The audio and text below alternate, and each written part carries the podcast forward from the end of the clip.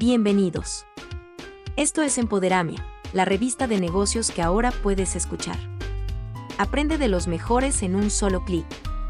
Iniciamos. Hoy presentamos el tema Fake News por Claudia Díaz Jiménez. Las noticias que actualmente recibimos se distribuyen por canales formales como los agentes informativos, pero también existen canales informales como las redes sociales en las que la gran mayoría estamos inmersos y que se han convertido en una puerta para la propagación de noticias falsas, llamadas también fake news. Si bien es verdad que las noticias falsas no son algo nuevo, y que incluso las noticias de los medios tradicionales no contienen toda la verdad, ni todo lo que se publica en redes es falso, gran parte de las personas que exploran las redes en busca de novedades ha sido presa de las noticias falsas. Tomemos en cuenta que todas las noticias en general, sobre todo las falsas o las que están manipuladas, se apoyan en nuestra reacción emocional, es más, cuentan con ella para ser rápidamente propagadas. Por ello es un punto importante a considerar estar conscientes de estas emociones frente a lo que leemos y de la reacción que nos provoca dicha información.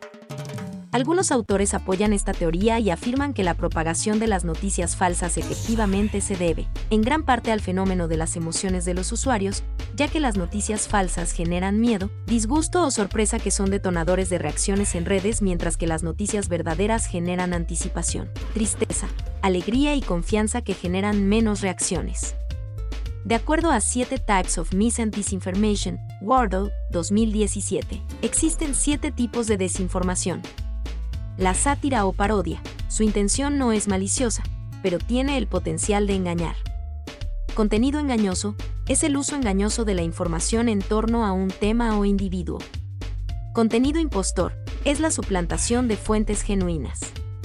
Contenido fabricado, contenido nuevo completamente falso diseñado para engañar y dañar. Falsa conexión, cuando el titular, los apoyos visuales, los subtítulos no están respaldados por los contenidos. Contexto falso, cuando contenido genuino se comparte enmarcado en un contexto falso. Contenido manipulado, cuando la información o imágenes genuinas son manipuladas para engañar. Las noticias pueden hacernos votar por un candidato o por otro, cambiar nuestra opinión en forma positiva o negativa sobre una película o sobre algún producto que queremos, comprar, etc.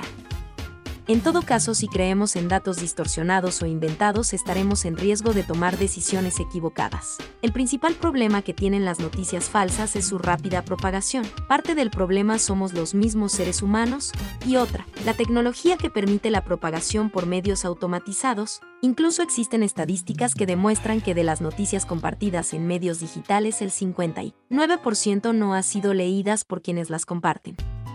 Pero, ¿Qué debemos hacer frente a la gran cantidad de información que nos llega? ¿Cómo validar si la noticia que leemos es verdadera o falsa? ¿Cómo identificar si en realidad lo que compartimos con nuestros amigos y conocidos no es más que una noticia? Falsa que únicamente contribuye a desinformar y deformar la realidad de lo que acontece. Existen mecanismos de validación que nos pueden ayudar. Cuando estemos frente a una noticia debemos preguntarnos, ¿quién lo dice? Puede ser una agencia noticiosa, una empresa mediática, prensa, radio o televisión, o una fuente desconocida o no identificada. Como consumidores de noticias debemos preguntarnos, ¿quién transmite la información? ¿Es identificable? ¿Es un medio respetable? ¿Lo acompañan anuncios comerciales? ¿De qué tipo son? ¿Son hechos o son opiniones lo que se reporta? Hay información de soporte como estadísticas oficiales, estudios científicos o la opinión de expertos.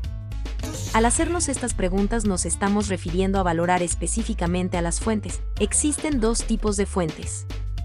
Las fuentes primarias que son el registro de origen de los acontecimientos que se recoge en el lugar de los hechos y pueden ser textuales, visuales, sonoros o audiovisuales, es decir, es la información de primera mano. Las fuentes secundarias toman como base las fuentes primarias y suelen tener interpretaciones y análisis detallados, ya que quienes lo realizan tienen más tiempo para darle forma a la noticia y pueden ser documentales, reportajes, etc. Existe un blog en el New York Times que nos da algunos consejos útiles respecto a las fuentes y básicamente son los siguientes.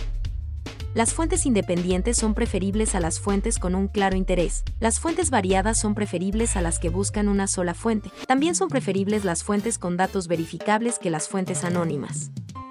Ante este fenómeno de las noticias falsas se crearon agencias de verificación que surgen a partir de iniciativas de grupos mediáticos o de organizaciones civiles.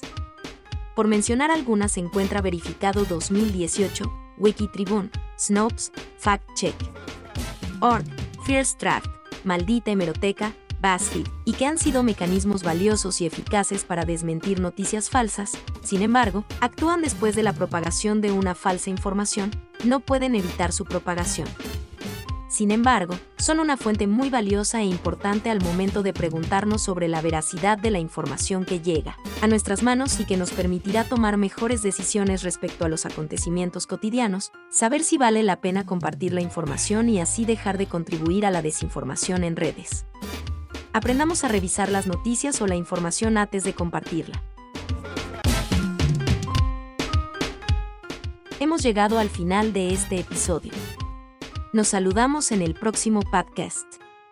Hasta la próxima.